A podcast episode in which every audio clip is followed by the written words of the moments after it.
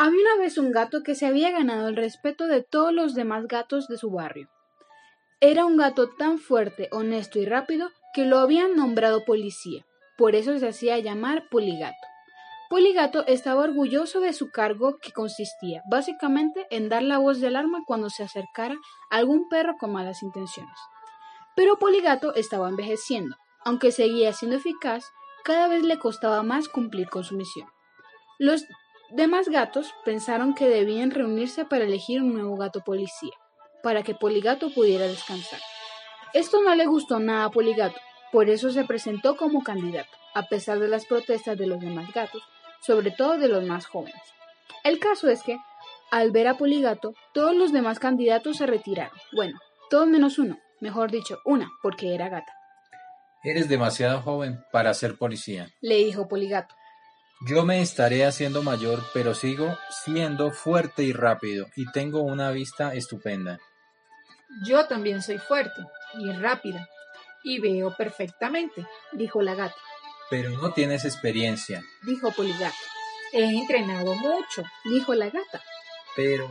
Poligato no sabía qué decir, hasta que dijo lo primero que se le vino a la mente. Eres una gata. ¿Y qué? dijo la gata. Pues que esto es un trabajo de gatos, no de gatas, dijo Poligato. ¿De qué vas? le dijo la gata. ¿Te crees mejor que yo? ¿Porque eres macho?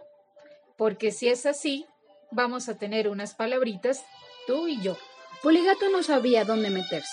Era el centro de todas las miradas, tanto de gato como de gatas. Poligato, te has pasado, dijo uno de los gatos, mientras alguna gata empezaba a afilar las uñas.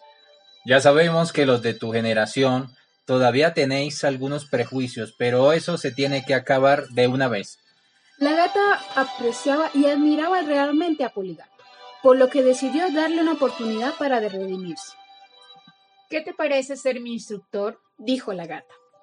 Poligato la acogió al vuelo. Tenía una oportunidad para arreglarlo.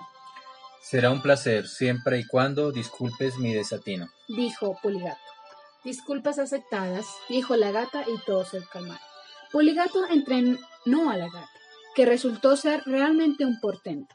Poligato no tuvo más remedio que aceptar que alguien más joven debía hacerse cargo del puesto, que no por hembra era mejor que él, sino por otras cuestiones que no tenían nada que ver con su género.